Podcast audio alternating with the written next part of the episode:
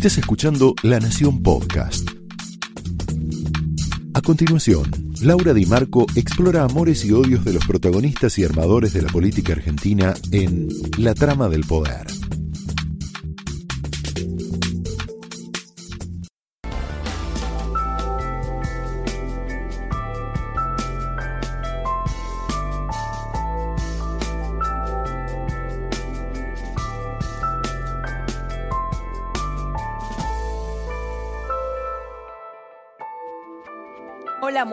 Noches. Muy bienvenidos a la trama de esta noche. Como te contaba recién Luis Majul, tenemos un programa lleno de información, de análisis, tenemos nuestra tertulia de lujo.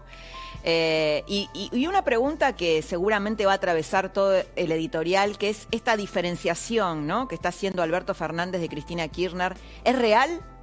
¿Es auténtica? ¿O es parte de una estrategia?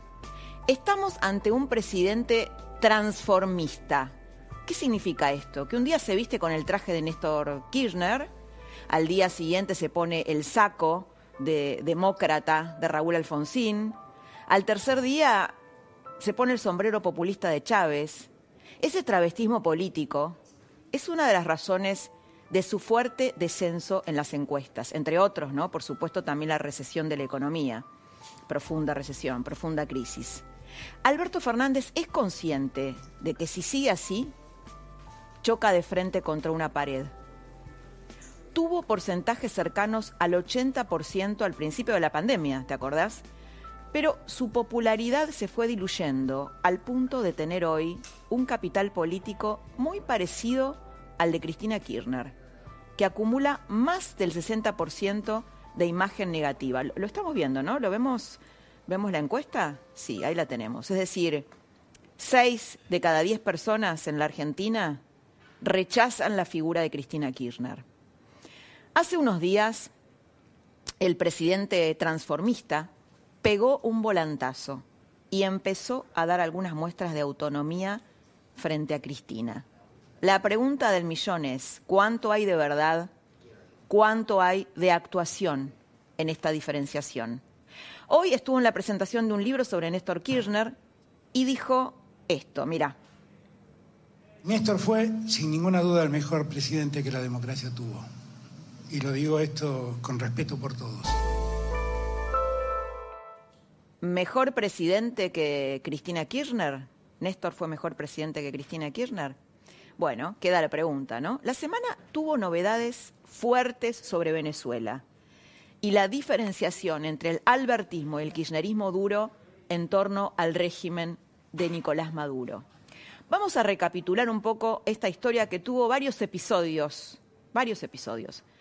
La historia empieza así. Hace unos días el embajador argentino ante la OEA, Carlos Raimundi, que responde a Cristina, cuestionó dos informes que hizo Michelle Bachelet. Nos detenemos un poquito acá.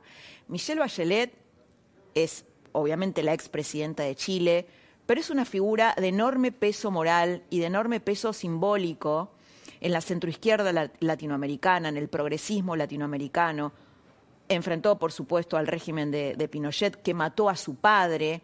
O tiene mucho predicamento en la línea ideológica que tiene que ver con el kirchnerismo y la centroizquierda. Bueno, Bachelet eh, diseñó o investigó y confeccionó un informe, dos informes son en realidad, sobre los graves crímenes que suceden en la dictadura de Maduro. El presidente transformista tomó distancia de este eh, delirio diplomático, ¿no? del hecho de que Raimundi eh, no apoyara el informe de Bachelet. Más tarde, en otro organismo multilateral, la ONU, otro embajador argentino, Federico Villegas, votó en contra de Maduro, es decir, respaldando el informe de Bachelet. A ver, se supone que un embajador expresa la postura de un país, pero parece que Raimundi la expresó a Cristina y Villegas Alberto. Es decir, la Argentina es como un país bipolar. Opina una cosa sobre el mismo tema en un foro y lo contrario en el otro. La condena al régimen de Maduro del gobierno de Alberto Fernández en la ONU coincide con la visita al país de la misión del Fondo Monetario organismo al que, como sabés, o te acordás, la Argentina le debe 44 mil millones de dólares y con quien tiene que reestructurar esa deuda. La pregunta es, ¿hay alguna coincidencia entre el giro de Alberto Fernández en torno a, eh, Maduro y que, y que esté acá en Buenos Aires la misión del Fondo Monetario? El fondo es un organismo multilateral, pero es, es Estados Unidos, básicamente. Y para Estados Unidos la condena al régimen de Maduro es condición esencial para avalar cualquier acuerdo económico. Por eso la pregunta es pertinente, ¿no? Eh, nos detenemos un poquito acá. Em, esto, digamos, tiene que ver con. ¿Esto puede haber sido acordado con la Embajada de Estados Unidos y el Fondo Monetario? En realidad, con el presidente transformista nunca se sabe del todo. Lo que sí se sabe es que la condena a Maduro generó una hecatombe entre los seguidores de Cristina. La primera en saltar fue Alicia Castro, que fue embajadora en Venezuela eh, eh, durante la época del kirchnerismo, de estrecha, muy estrecha relación con Hugo Chávez. Bueno, Alicia Castro renunció a un cargo que nunca llegó a ocupar, la embajada de Rusia. Fíjate lo surreal que es la política argentina. Después le siguieron declaraciones fuertísimas de Eve de Bonafini. La escuchamos. Más que nada le quiero pedir perdón al pueblo de Venezuela, a Maduro y también a Néstor y a, Chávez, porque Chávez nos dio una mano cuando nadie nos daba. Yo les quiero pedir perdón, estoy avergonzada de lo que hicieron ayer, avergonzada del canciller. Bueno, después nos vamos a meter en el contenido del informe que es espeluznante, ¿no? Los crímenes atroces que suceden en, la dictadura de Maduro y Eve de Bonafini, que es eh, la, presidenta de una asociación de derechos humanos, quiere pedirle perdón a quienes perpetran estos crímenes. Bueno, hubo después un tuit de Juan Grabois, que lo, que lo estamos viendo ahí. Juan Grabois calificó a uno de los informes de la ONU como amañado. Él dice que es amañado. Los informes de Bachelet lo que revelan son persecuciones, encarcelamiento a opositores, ejecuciones.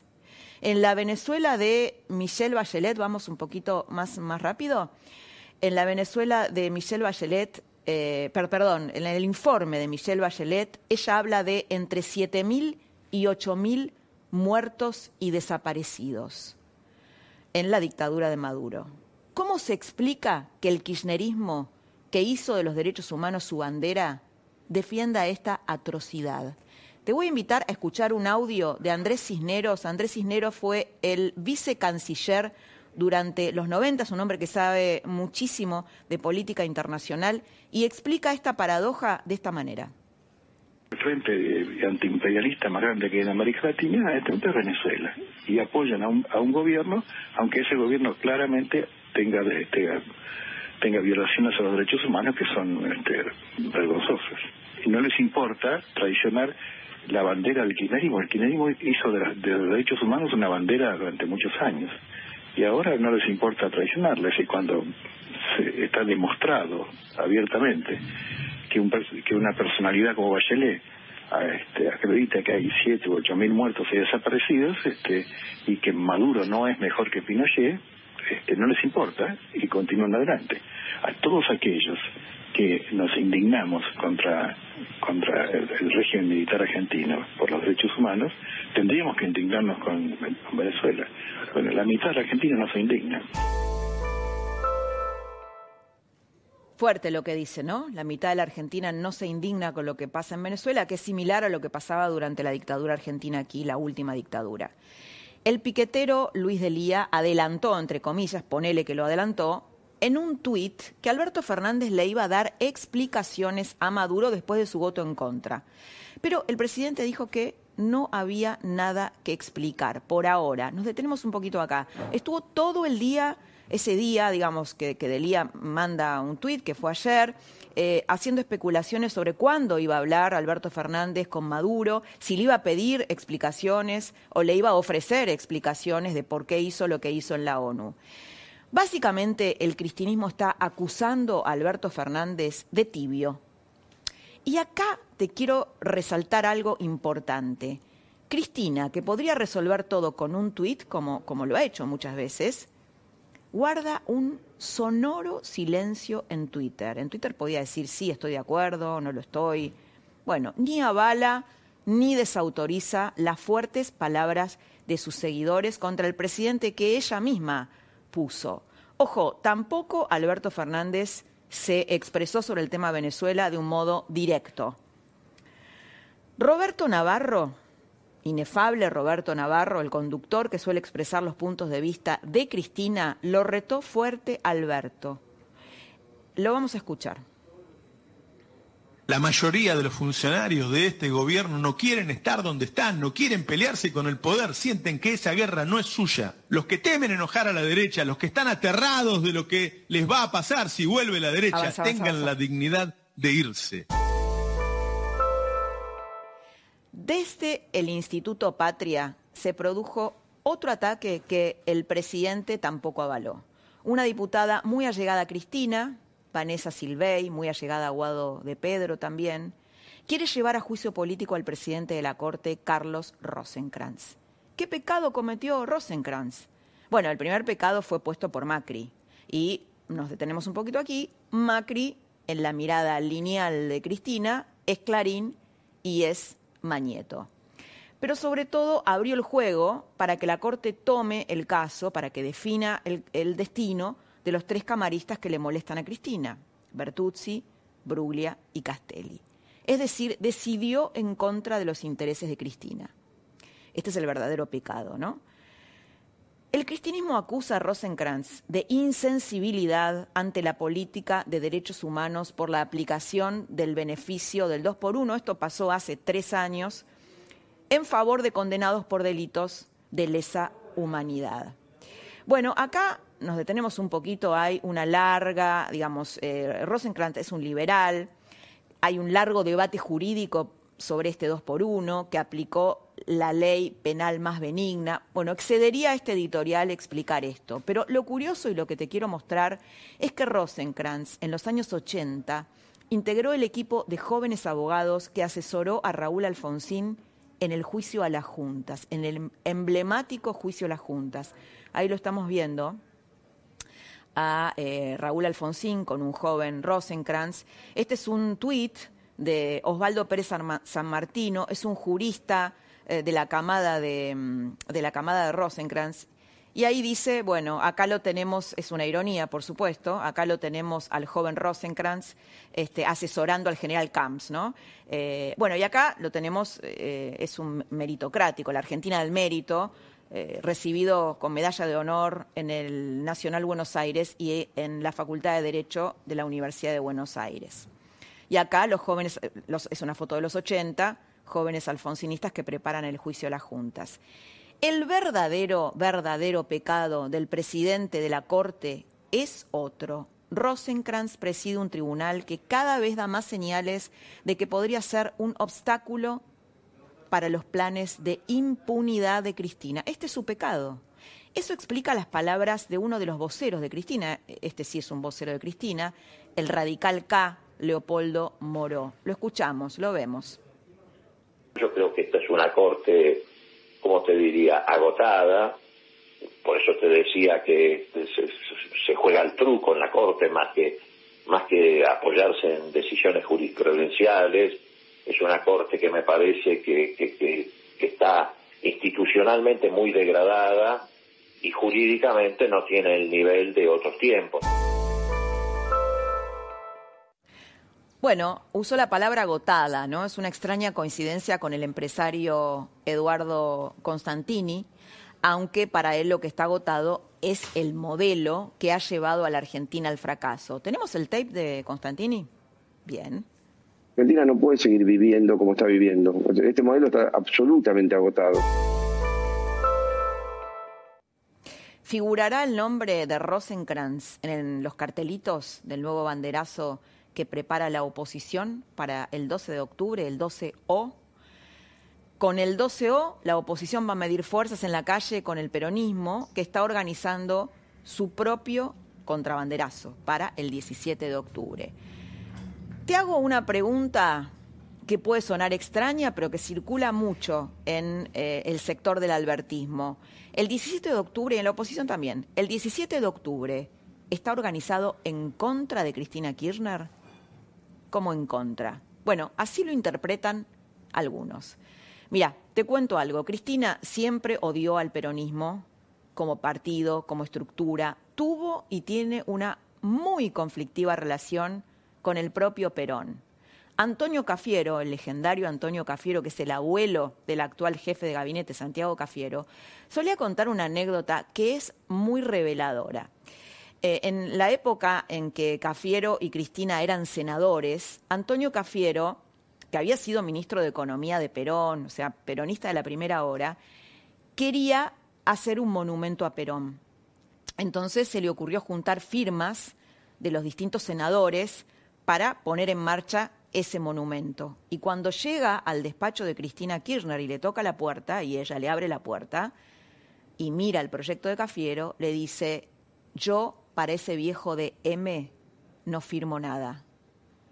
Esta es la relación que tiene Cristina y Perón, o que tenían. Por eso sindicalistas, gobernadores del PJ, además ahí tiene muchos enemigos de Cristina, ¿no? Entre los sindicalistas, los gobernadores, le piden a Alberto que se ponga los pantalones largos y que asuma la presidencia del Consejo Nacional Justicialista, que este es el órgano que preside el peronismo, para recuperar poder. Pero ¿sabes cuál es el problema? Así como la lapicera presidencial no le dio el poder que él buscaba. ¿Te acuerdas cuando decían, no, no, la Argentina es presidencialista y cuando Alberto tenga la lapicera va a tener el poder? Bueno, eso no sucedió. Bueno, del mismo modo también es muy dudoso que la presidencia del peronismo lo empodere de esa manera. La razón es muy sencilla. La dueña de los votos del conurbano es ella. Y se sabe, en Argentina, quien maneja el conurbano maneja el país. La trama de esta noche arranca de esta manera, con estos contertulios. ¿Cómo les va? Muy buenas noches. ¿Cómo estás, buenas Laura? noches. Bueno, lo tenemos al señor Jorge Liotti, uno de los, de los columnistas más informados de la Argentina. Más informados, más prestigiosos, más serios. Y otro de los señores más serios académicos, que es el señor Jorge Osona. ¿Cómo le va, profesora? ¿Cómo estás, Laura? y este, bueno, después lo vamos a tener a Claudio Suchovicki. Y tenemos, bueno, este, este, este tinto, este Malbec. Los Haroldos, vinos finos con Ángel, los Haroldos State, mucho más de lo que esperas. Mira.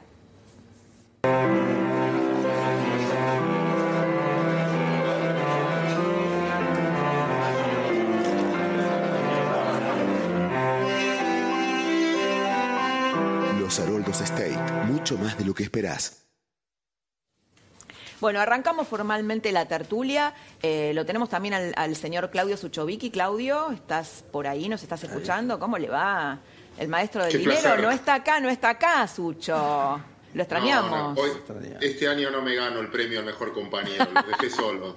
A los dos que están bien, que son los más serios, dijiste informados, bueno, alguien informal tenías que tener también. Bueno, no, no se tire así abajo, Sucho. Los dos, los dos son serios, prestigiosos e informados, y vos también. Tenés- aunque otro, es otro estilo. Sucho, mira, queremos ver con vos un, un tape eh, que me parece que nos lo pasaste vos y que tiene que ver con eh, un, un fragmento de la familia Falcón, que lo vamos a ver. Es un, es una, bueno, un programa que era de la década del 60, en donde se da este diálogo. Mira.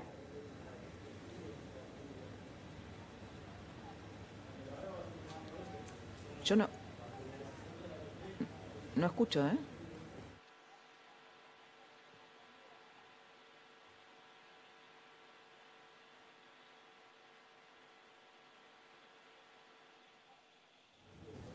Bueno, Sucho, vos contenés, eh, eh, explicamos un poquito el contenido. El contenido es que se habla de la inflación en 1965. Los protagonistas de, ese, de, esa, de esa historia, digamos, eh, de esa familia, hablan de la inflación y del futuro, ¿no? Es como, como una especie de Argentina congelada. Si vos lo pasaras este, hoy, ese, ese diálogo tendría actualidad. Sí, sin dudar a la familia Falcón, eh, ninguno de los que estamos acá, ni Jorge Osona, había nacido. Perdón, eh, Claudio, No, perdón, nos- me están sí. diciendo que ahora se escucha. Me gustaría que lo, escu- que lo Ah. escuchemos todos, Dale. porque es rico. Futuro, Petiza. Entonces, ¿cuál es su mayor deseo para el año 1966?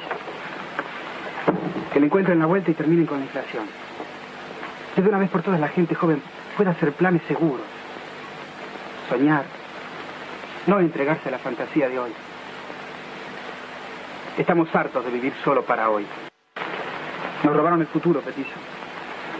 Entonces, ¿cuál es su mayor deseo para el año 1966? Nos robaron el futuro, dice en un momento, ¿no? Es, ¿Vieron la actualidad que tiene eso? Es, es impresionante. Sí, Claudio, te escuchamos. No, déjame aclarar que obviamente ninguno había nacido en esa época. Ninguno de nosotros estábamos. No, Jorge. Digamos que no, Jorge.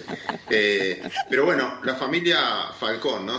yo, eh, nada, nací justo en el 65, pero eh, lo que voy es, me, impactó la frase esa, nos robaron el futuro. Sí. Y si bien la inflación para mí es la consecuencia, como el tipo de cambio es la consecuencia, no es el problema, sino la consecuencia, es la enfermedad, es el síntoma, no es la enfermedad. Eh, es algo que venimos batallando hace bastante tiempo, pero me impactó eso, de los jóvenes yéndose y de los robaron el futuro. Y como seguimos hablando de los mismos temas, ¿no? Y bueno, nada, era el punto porque una de las discusiones hoy, y, que era mi, mi, parte de la columna o de lo que me tocaba desarrollar hoy a mí, es esto de que no tenemos moneda, ¿no? Esto de que la destrucción del peso como refugio de valor, la destrucción del peso como resguardo, y una idea de muchos, o un economista americano, y que muchas veces se tocó, de tratar de deshacernos del peso, de dolarizar la economía. Sí, está esto de matar al peso. Después te lo quiero preguntar eso, de matar al peso, ¿no? Que salió como esta idea de dolarizar la economía como en Ecuador. Igual, supongo que, y esta es mi queja, es como discutir los síntomas, discutir con el termómetro, porque el problema en Argentina no es la deuda. De hecho, no tenemos deuda ahora, la tiramos a cinco años y seguimos los mismos problemas. Esto es lo mismo que si te condenan, la, te condonan la deuda, te la regalan, Argentina no resuelve ningún problema, porque sigue gastando más de lo que les ingresa. No es la deuda fue la consecuencia de que gastábamos más de lo que nos ingresa. No la pagamos, bueno, no la pagamos, listo, la tiramos para dentro de cinco años. ¿Resolviste los problemas? ¿Trajo confianza? No, porque no era el problema. ¿Viste que nos decían arreglamos la deuda y Argentina sale? Sí. El tipo de cambio. Cambias la moneda, pones una moneda nueva. Si seguís teniendo déficit fiscal, ¿qué te crees que va a pasar? Otra vez vas a tener que emitir y otra vez la moneda nueva fracasa. Sí, básicamente el problema de la Argentina es que gasta más de lo, de lo que genera genuinamente. Y gasta mal, porque hay muchos países que tienen déficit fiscal, mm. pero gastan para generar infraestructura y para generar riqueza. No están mal. Otra cosa es gastar en gastos corrientes, en fiesta, en políticas, en estatuas, en, un montón de cosas que finalmente no hacen al negocio. Es más, obligas a mucha gente a vender flujos, vender negocios para pagar un impuesto. Pero cerrando con la familia Falcón, esencial, esencialmente, fíjate cuándo perdimos la moneda, porque ese, ese fragmento que fue en 1965 era la moneda, el peso moneda nacional. Sí, y además en un país que, los niveles de pobreza eran bajísimos, ¿no? Eran del 4%. Realmente había movilidad social, la clase media estaba en otra situación, Argentina, ¿no? En, Igual, Laura, insisto, insisto con eso y Jorge sabe más de historia. Estamos hablando de que la solución sería reemplazar la moneda. En 1965, donde vimos el fragmento que vimos, a partir de ahí tuvimos muchas monedas porque del peso moneda nacional al peso, del peso al austral, del austral de nuevo al peso y a ese peso que hoy le sacamos en total, desde ese día, desde 1966, 13 ceros. Por eso insisto exactamente con lo mismo.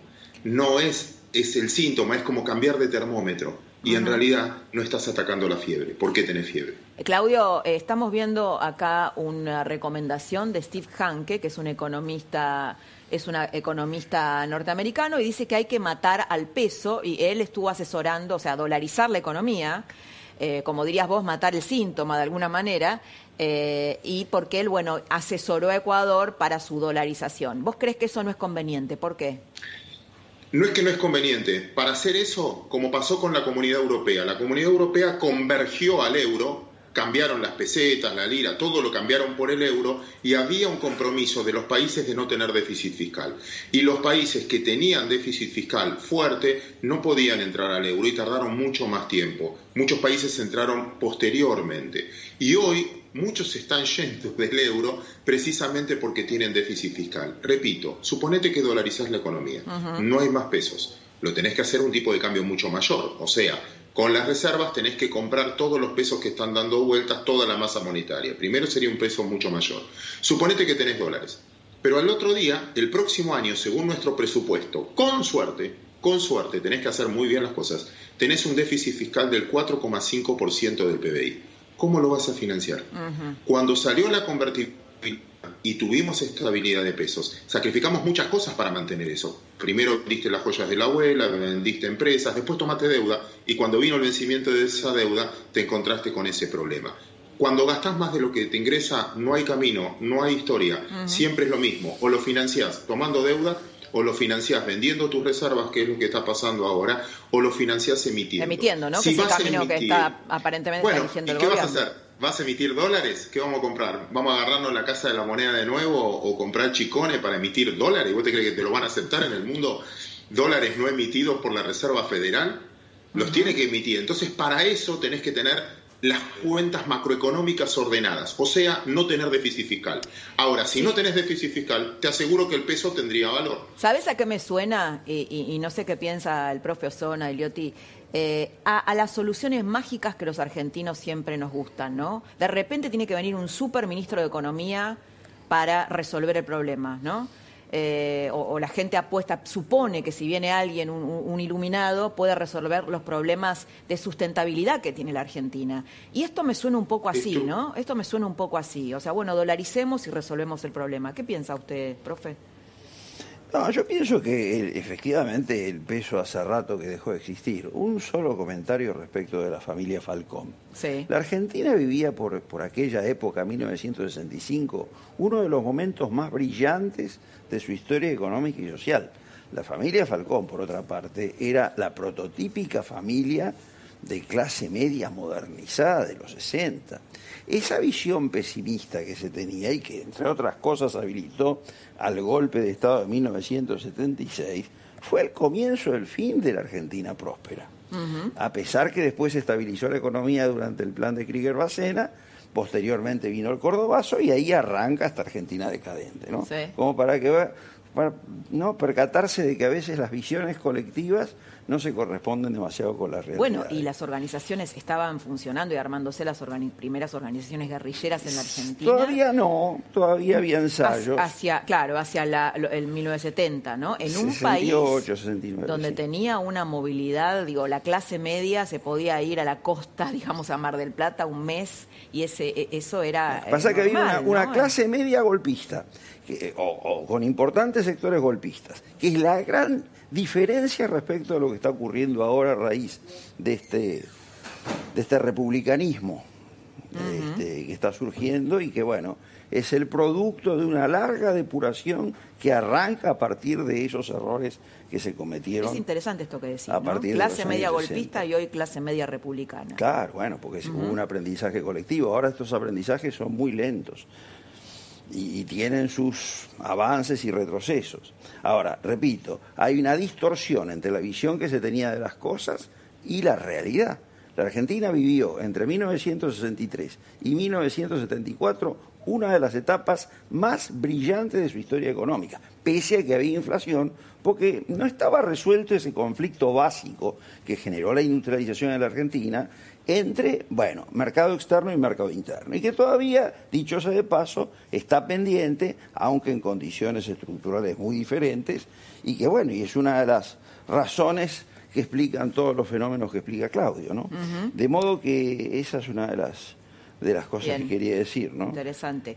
Bueno, tema Jorge Liotti, tema, eh, me gustaría hablar un poquito de tema Venezuela, que, que fue, bueno, nos sacudió durante esta semana estos eh, supuestos, digamos, esta diferenciación entre Alberto Fernández y Cristina Kirchner, la tensión que hay dentro del gabinete de Alberto Fernández, está todo tenso ahí adentro. ¿Nos contás un poco? Sí, datos a ver, Laura, eh, el tema Venezuela probablemente sea el tópico que más expuesto deja el cúmulo de contradicciones que anidan dentro del espacio oficialista, donde las visiones, por lo menos hay tres, ¿no? Eh, se han manifestado dos y yo te diría que hay una tercera, que es la de Massa, que es directamente la de la condena, habla de dictadura en el caso de Maduro, ¿no? Eh, esto venía en, en, latencia hasta que terminó de explotar por los episodios que vos contabas. Sí. Y yo creo que manifiesta la, el problema central que tiene el gobierno, que es la dificultad de la definición de lineamientos estratégicos claros y que permeen. Hay dos o tres datos en el episodio de Venezuela que lo marcan. El primero es que Raimundi, antes de decir lo que dijo, fue un pronunciamiento eh, digamos, no vinculante, porque lo dijo como representante de la OEA, no era la voz oficial que después fue Villegas, había hablado con la Cancillería donde le bajaron instrucciones respecto de cuál era la posición oficial del gobierno en ese punto, que era condena el bloqueo comercial que sufre Venezuela y condena a las violaciones de derechos humanos. Bueno, él desatendió esas instrucciones que recibió. No obstante lo cual, eh, no hay margen político para ejecutar lo que debería hacer, que es decir, no es más embajador, que es lo que todos nos preguntamos, ¿cómo sigue siendo, siendo que desoyó Exacto, la sí. indicación? Bueno, hay un No, al contrario, Santiago Cafiero salió a respaldarlo, dijo que había hecho un muy buen trabajo Sí, ayer. por eso. La imposibilidad de correrlo por la interna. Obviamente, enardecería al kirchnerismo, está protegido, no lo pueden tocar en ese caso. Ese fue, yo creo que un dato eh, bien importante. ¿no? Eh, el segundo dato tiene que ver con el- la cuestión de Alicia Castro. Alicia Castro hace rato que no, ya estaba claro que no iba a ser embajadora a Moscú, no se oficializaba los pliegos en el Senado, el gobierno la había frisado porque había tenido ya un encontronazo claro con el propio canciller.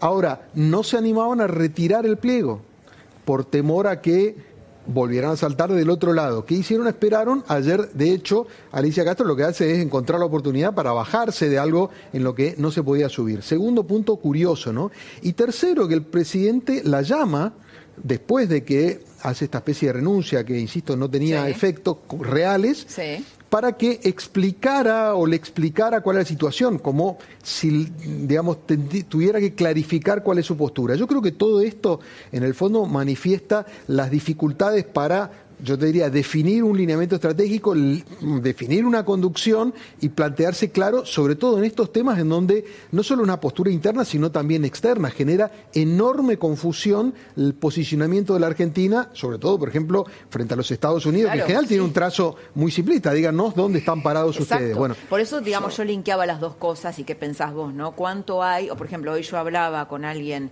cercano a Alberto Fernández y me decía, bueno, me sugería como la idea de algún acuerdo con el Fondo Monetario y la Embajada de Estados Unidos para este posicionamiento de, eh, de condena a Maduro, ¿no? En Mira, la ONU. yo creo que obviamente hay un sentido de ubicarse ahí, yo creo que viene de antes, de hecho, por ejemplo, la Cancillería eh, se había sumado, había dejado, el grupo de Lima se quedó ahí, pero en un estado de latencia, no estuvo tan activo con la época del macrismo, pero sí adhirió al grupo de contacto donde básicamente están los países europeos que buscan una salida negociada para Venezuela. Es decir, había una búsqueda de una cuestión intermedia, pero no está saldada internamente. Obviamente tiene que ver con la necesidad argentina, con una señal de los Estados Unidos. Hoy, por ejemplo, Alberto Fernández habló en un foro de empresarios organizado por la ANCHAM, que es la Cámara Argentino-Norteamericana. O sea, tratan de dar señales. Ahora, cuando perciben este tipo de contradicciones, el gran planteo, y también que se lo hace el sector privado local, ¿cuál es- quién, es, ¿quién es el gobierno? ¿Quién es Alberto Fernández? Y ese es un interrogante que no termina de cerrar para ellos. Ahora, hay una pregunta que yo quiero instalar acá, que es, ¿qué, digamos, el tema con Venezuela, el apoyo del kirchnerismo a Venezuela y todo lo que se armó en, ton- en torno a la condena de, de- de Alberto Fernández en la ONU al, al, este, al régimen de Maduro, ¿responde a una cuestión ideológica o hay negocios oscuros en el medio? Tenemos ahí, sí, ¿no? Un, un tuit de Álvaro de la Madrid, que es un diputado de Juntos por el Cambio, y dice, Venezuela evidencia eh, que Cristina está apurada y acorralada. La renuncia de Alicia Castro expresa su malestar. Si cae Maduro, esto la puede arrastrar cuando en Caracas se investigue su sociedad delictiva con Miraflores, la embajada paralela, el narcotráfico, Irán y el terrorismo. ¿Vos te acordás de Eduardo Mondino? Sí, claro. El defensor, Del defensor del pueblo, eh, un señor que, un señor que, eh, bueno, que eh, denuncia eh, coimas, o sea, los, los- los empresarios le, le dicen, digamos, que tienen que pagar coimas para hacer exportaciones a Caracas. Él denuncia ante la justicia estos negocios oscuros y es, es amenazado. Eduardo Mondino lo tenemos en línea. Eh, ¿Cómo le va, Mondino? Buenas noches. ¿Qué tal? Buenas noches, ¿cómo le va, Laura? Eh, muy bien. ¿Nos escucha bien? Yo lo escucho perfecto, ¿usted? Muy bien. Bueno, la pregunta está planteada, ¿no? ¿Cuánto hay? Uno se pregunta, bueno, acá hay una cuestión ideológica, como decía eh, Andrés Cisneros, eh, en el sentido de que, bueno, el kirchnerismo tiene como bandera, eh, bueno, el antiimperialismo y entonces de algún modo defender a Venezuela es esa, frente a Estados Unidos, es bancar esa bandera, o acá hay negocios de otro orden. Cristina está preservando los negocios de Néstor Kirchner y el chavismo? Eh, bueno, eh, yo creo que eh, la relación de Argentina con Venezuela a partir del año 2003 fue toda una, una, relación con muchos grises, yo diría más que grises, con muchas cuestiones oscuras. a mí me tocó investigar y poner sobre relieve uno de esos negocios que eran las maquinarias agrícolas inventaron dos empresas fantasmas que cobraban el 15% de comisión para colocar maquinaria agrícola en Venezuela, que había sido un convenio firmado por Estado, con lo cual nada tenían que hacer dos empresas, eh, Palmat y Madero Trading, en el medio de esa negociación, sin embargo, fue parte. Pero ese fue uno de los tantos negocios, el petróleo. Eh, nosotros tenemos un caso muy raro, Argentina le compraba petróleo a Venezuela, que Venezuela le compraba a Brasil, porque Brasil tenía petróleo más barato y nos lo vendía a nosotros y hacía la diferencia. Ah, eh, digamos, así que toda la relación Argentina-Venezuela del 2003 al 2015 fue eh, una, relación con oscuros negocios. Bueno, de hecho está la famosa valija de Antonini Wilson, que de alguna manera quedó, fue lo que más quedó Eh, creo que siempre se ha mantenido esto. Evidentemente que hoy hay una cuestión ideológica también que está colocando a Argentina en una posición muy incómoda, eh, pero sin ninguna duda que si hubiese otro régimen que no fuera el de Maduro, yo creo que algunas de las investigaciones que se comenzaron en la Argentina en aquel momento, como maquinaria agrícola, como el tema de gas, de petróleo, seguramente tendrían hay algunos eh, elementos que atentarían con las estructuras de gobierno. Ahora, exactamente, que Mondino. Hay, hay eh, sí, cuando usted hace la denuncia, es amenazado. Eh, después, digamos, me gustaría saber qué, cómo, qué fue concretamente lo que usted denunció en ese momento, en qué año, para ubicarnos. Mire, nosotros presentamos, esto comenzó así, Argentina firma un convenio con Venezuela para um, proveerle maquinaria agrícola y lo firma la Cámara Argentina de Maquinaria Agrícola, eh, a la cual le hacen firmar, junto con eso, un convenio en el cual deben eh, dejar un 15% de comisión a Palmat, que era una empresa con sede en aquel momento en Miami, y Madero, eh, Madero Trading, que era con domicilio en la Argentina, había ciudadanos venezolanos y argentinos en, ese directorio. Eh, ese 15% era para prestar servicios que la verdad que ninguna de las empresas prestaba, era una intermediación. Eh, de hecho, nosotros presentamos ante la justicia los números de cuenta donde los empresarios argentinos depositaban en un banco de Miami las comisiones. Eh, esa causa todavía está. De hecho, fíjese lo que es, hay quien mayor participó en, ese, en todo ese evento fue Claudio Uberti, que en ese momento no tenía nada que ver con la cuestión de la embajada, porque él estaba a cargo de los COVID, y él está como arrepentido en la causa de los cuadernos. Ahora, nunca nadie le preguntó por, por este tema, que es otra causa que sigue abierta, creo que la tiene el juzgado de Ercolini. Bueno, en esa causa, en determinado momento, el, el juez y el fiscal me convocan a declarar eh, yo ya había hecho la presentación formal, eh, había un expediente de prácticamente 12 tomos en la, en la, en la Defensoría. Me llaman a testimoniar, hago un testimonio como, testigo. Y el día anterior, que yo tuviera que declarar, en mi domicilio particular, digamos, en Buenos Aires, eh, me aparece una amenaza concreta que La tengo, la tengo acá. La tengo acá y se la leo. Dice, cordobés, Eh, cordobés bocón. Las noticias de accidentes son cada vez más. Teniendo hijos yo me preocuparía y cerraría la boca. No revuelvas más. Terminá con lo de Venezuela porque Venezuela terminará con vos. Fuerte. Bueno, esa nota llegó a mi domicilio la noche anterior a que yo tuviera que prestar declaración al día siguiente en, tribunal. Eh, bueno, toda una cosa muy extraña porque, bueno, el edificio donde vivíamos con, mi familia tenía cámaras, pero bueno, se ve que habían hecho alguna cuestión de inteligencia porque había solo una puerta de servicio en el edificio que no tenía cámaras y en esa puerta de servicio fue donde apareció esta, esta carta que, bueno, el conserje del edificio, el, el guardia, lo llevó y lo, lo tiró por debajo de la puerta en horas de la tarde, con lo cual yo lo, lo recibí a la noche cuando llegué a, a mi domicilio. Eh, así que, por lo tanto, eso fue el día previo a, la, a mi declaración, que obviamente fui a declarar y eh, no cambió nada mi declaración. Pero, pero Bueno, Eduardo, era- sí. era- pero todavía me, eh, a posterior de eso también se me inventó una causa judicial. Ujú. que después, eh, Bueno, como, como eh, siempre sucede, pero lo, lo que quería era, era como dejar sentado esto, ¿no? La trama de negocios también con Venezuela eh, y que esto no es solamente una cuestión ideológica, un poco lo que planteaba No, no, la Madrid para- en su tuit. Eduardo Mondino, No, no, defensor del... no hay una cuestión, solo ideológica. Sí, sí, La claro, por eso quería, quería que lo contara.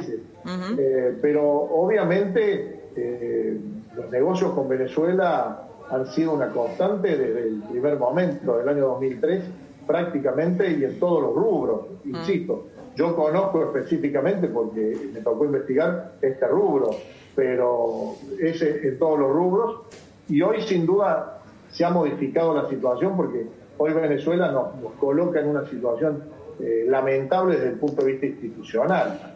Eh, usted Bien. sabe, como sabe Mondino, todo- bueno, aquí, gracias. Le, agra- le agradezco mucho, queríamos que contara esto y, y le agradezco mucho de verdad que haya estado esta noche con nosotros. Eh, bueno, Eduardo Mondino, denunciante de los negocios de- de- del chavismo con el kirchnerismo y defensor del pueblo durante una larga década, de 1999 al 2009. Muchas gracias. No, gracias a ustedes como siempre, muy amable la. Profe Osona, tenemos el 12O. El ¿no? 12O. El 12O. Eh, 12O versus 17 de octubre. ¿Cómo, cómo No, yo no ves veo eso? una, una, un- una bipolaridad entre el 12 de hoy y el 12 de octubre. Yo creo que lo del 12 de octubre, es, que dicho sea de paso, va a ser un acto virtual, por lo que se dice, es un poco extraño. Sí, será, ¿no? Va a hablar una- Alberto, dicen. Bueno, sí, pr- probablemente lo- le, propongan ser presidente del Consejo Nacional Justicialista, pero es un, un- un- un dato absolutamente insignificante a raíz de que, por más que él sea el presidente del Partido Justicialista, el poder lo tiene ella. ¿no? Con lo que sería un paso formal, o en todo caso, una última demanda del peronismo para que este hombre se defina. No, una última demanda, un, peronismo que guarda un, un silencio sepulcral respecto del gobierno, porque, bueno, quiere que efectivamente eh, Alberto tome la rienda del poder, pero sabe muy bien que no puede, porque el esquema de poder está diseñado como para que las cosas no sean así. Y por lo tanto el gobierno luce sin rumbo. ¿no? Ahora, eh, hay una movilización también del otro país, porque esa movilización de clase media, eh, bueno, de- del nuevo republicanismo, etcétera, es tan real como la otra movilización subrepticia, no peronista necesariamente, sino kirchnerista, y es el de las tomas territoriales. Las tomas territoriales están produciendo cambios demográficos, sobre todo en la tercera sección electoral del Gran Buenos Aires, que tienen el sentido de reforzar ante la eventualidad de algunos problemas electorales el año que viene, el poder del kirchnerismo. El voto del El kirchnerismo. voto del kirchnerismo. Hay, hay- hay que pensar que en, en- en el área metropolitana de Buenos Aires hay 200.000 bolivianos. Eh, el área metropolitana de Buenos Aires es la tercera ciudad de Bolivia. Y ahí en ese corredor alrededor de la Ruta 6, ¿no? que, que conecta a General Rodríguez con Guernica y La Plata, bueno, se está generando una migración de origen boliviana que desde el momento que llegan tienen derecho a votar salvo al Salvo presidente, y al vice. Vamos a seguir, profe, con esto, porque es interesante y porque las tomas van a seguir. Quiero hacerte una pregunta de respuesta cortita. ¿Hay tensión en el gobierno de Alberto? Hay una a ver, la pregunta es, ¿Alberto finalmente se va a poner al frente de esa coalición o va a estar con esta, digamos, esta, este, este vaivén transformista de hacer equilibrio y ponerle límites a Cristina y después volver, eh, digamos, volver a, a mimetizarse con ella? ¿Cómo Mira, eh, yo creo que el problema central está en la gestión, ¿no? El, donde se evidencia puntualmente la dificultad y yo creo que lo más novedoso de las últimas semanas es eso que empezó a haber una- un, un- un alto nivel de autocrítica producto de esta situación. Son los propios ministros, además del peronismo, como decía Jorge recién, que de hecho la demanda esta tiene que ver con, bueno, Alberto este, representa esta parte. También adentro del gobierno hay una gran preocupación por la dificultad que le está ejerciendo la posibilidad de salir de esta situación tan difícil, pandemia y crisis económica, y una demanda, yo te diría una admisión de desorganización interna, de un nivel de tensión interna que cada vez es más difícil de administrar, y empieza a haber un replanteo hacia adentro que eh, está exigiendo algún re- una reorganización. Para algunos cambio de nombre, para otros con eso no sirve porque no cambia la dinámica. Yo creo que no termina de resolverse detrás de eso el gran interrogante que es cómo se ordena el gobierno y si es sustentable como está planteado hoy. Adentro entienden que así ya no se puede Me seguir. encanta porque un ministro te dice, eh, tenemos menos calle que, que el macrismo. Sí, sí. Dice, no, dice, nos está faltando calle y nos está sobrando macrismo. Ajá, bueno, buenísimo eso. Eh, me, puedo imaginar quién te dijo eso. Bueno, terminamos nuestra tertulia, el profe Osona ya, ya se nos fue de Sucho, eh, Jorge Liotti. Volvemos en un ratito nomás con Fernando Iglesias para hablar de cómo Cristina, cuál es la estrategia de Cristina para llevarse puesta a la corte.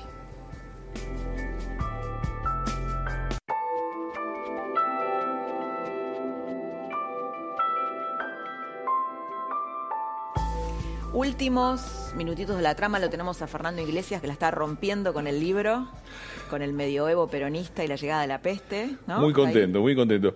Mirá, en el 2015 fue Es el peronismo estúpido y nos trajo buena suerte. Espero que esta vez también nos, nos diga algo de un estado de, de insatisfacción con el peronismo de toda O la sea, sociedad. publicás libros cábala para ganar las elecciones. Y después les tengo que agradecer a los muchachos, porque yo escribo cosas terribles de ellos y ellos se encargan de confirmar todo lo que yo digo sistemáticamente. En general me suelo quedarme corto. Me pasó con Kirchner y yo en el 2007, me quedé corto, me quedé corto con él y ahora con el medio peronista me parece que nos estamos quedando cortos. Estamos yendo a una situación medieval en muchos aspectos, ¿no? Mira, te quería mostrar un tuit de Pablo Echarri, que pertenece, te lo voy a leer de acá. No sé si lo estás viendo por uno de los monitores. Pero dice, eh, estúpidos neoliberales, el FMI está en la Argentina gracias a ustedes. Ahora vean cómo se negocia de pie, no como hicieron de rodillas. Digo, hablando de que ¿Por dónde empiezo? A ver, el FMI está en la Argentina no sé. porque siempre hay, como expl- explicó Claudio, siempre hay déficit fiscal e inflación.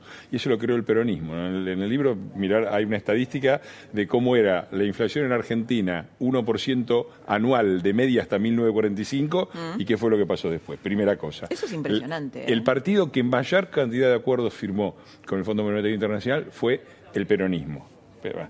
Con respecto a las negociaciones, eh, yo no sé a qué se refiere. Nosotros cuando asumimos, eh, se negoció, eh, tuvimos que hacer una, una negociación del, ¿te acordás el juicio de Griesa?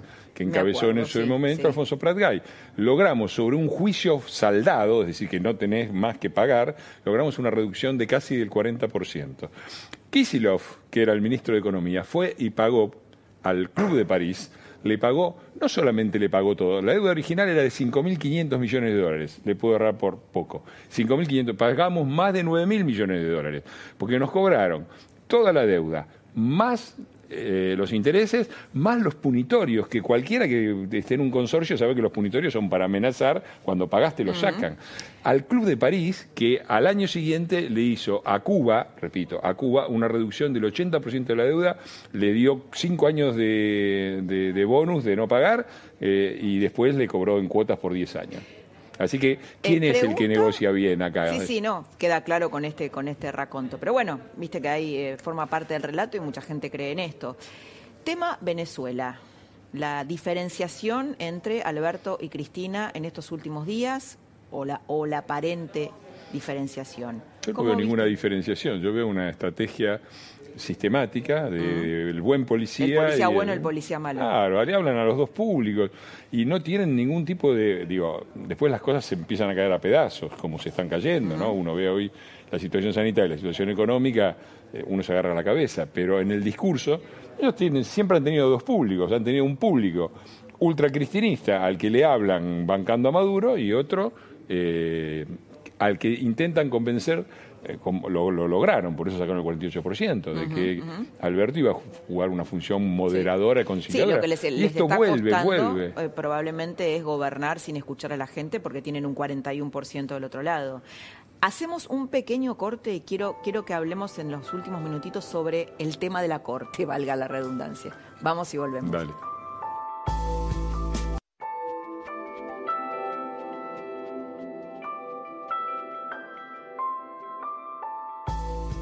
Bueno, seguimos acá con, con, Fernando Iglesias hablando apasionadamente. Había quedado el tema de la Corte, de la Corte Suprema, este ataque, este pedido de juicio político sobre Rosenkrantz. ¿La Corte puede ser un límite para, para, para Cristina? Y de hecho lo, me parece que lo ha sido y yo creo que el fallo va a confirmar. O sea, me parece muy difícil. ¿El fallo sobre la cuestión de fondo? Sobre la cuestión de fondo, sí. Porque me parece muy difícil. Cuando vos decís, esto que están haciendo tiene gravedad institucional, después no puedes decir, bueno, no es tan grave, ¿no? Está claro que hay una sustancia que amenaza la continuidad institucional. Me parece excelente lo que hizo Ross Kratz de decir, bueno, está bien, pongamos las cartas sobre la mesa a ver qué opina cada uno.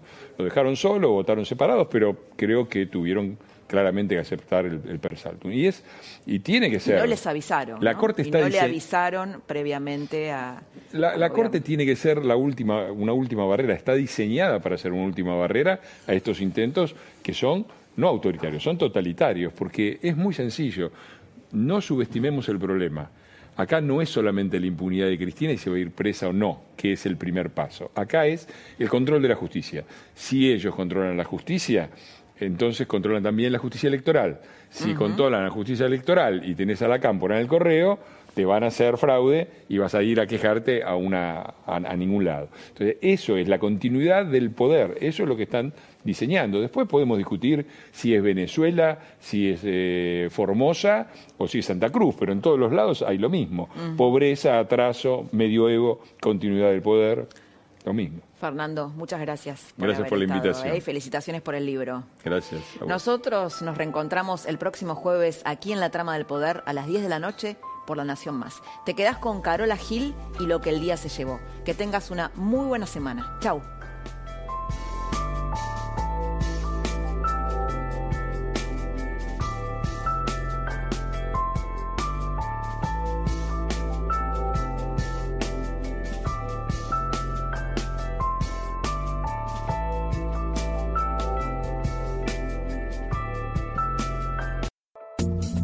Esto fue La Trama del Poder con Laura Di Marco, un podcast exclusivo de La Nación. Escucha todos los programas de La Nación Podcast en www.lanacion.com.ar. Suscríbete para no perderte ningún episodio. Estamos en Spotify, Apple Podcast, Google Podcast y en tu reproductor de podcast favorito. Seguí escuchando La Nación Podcast.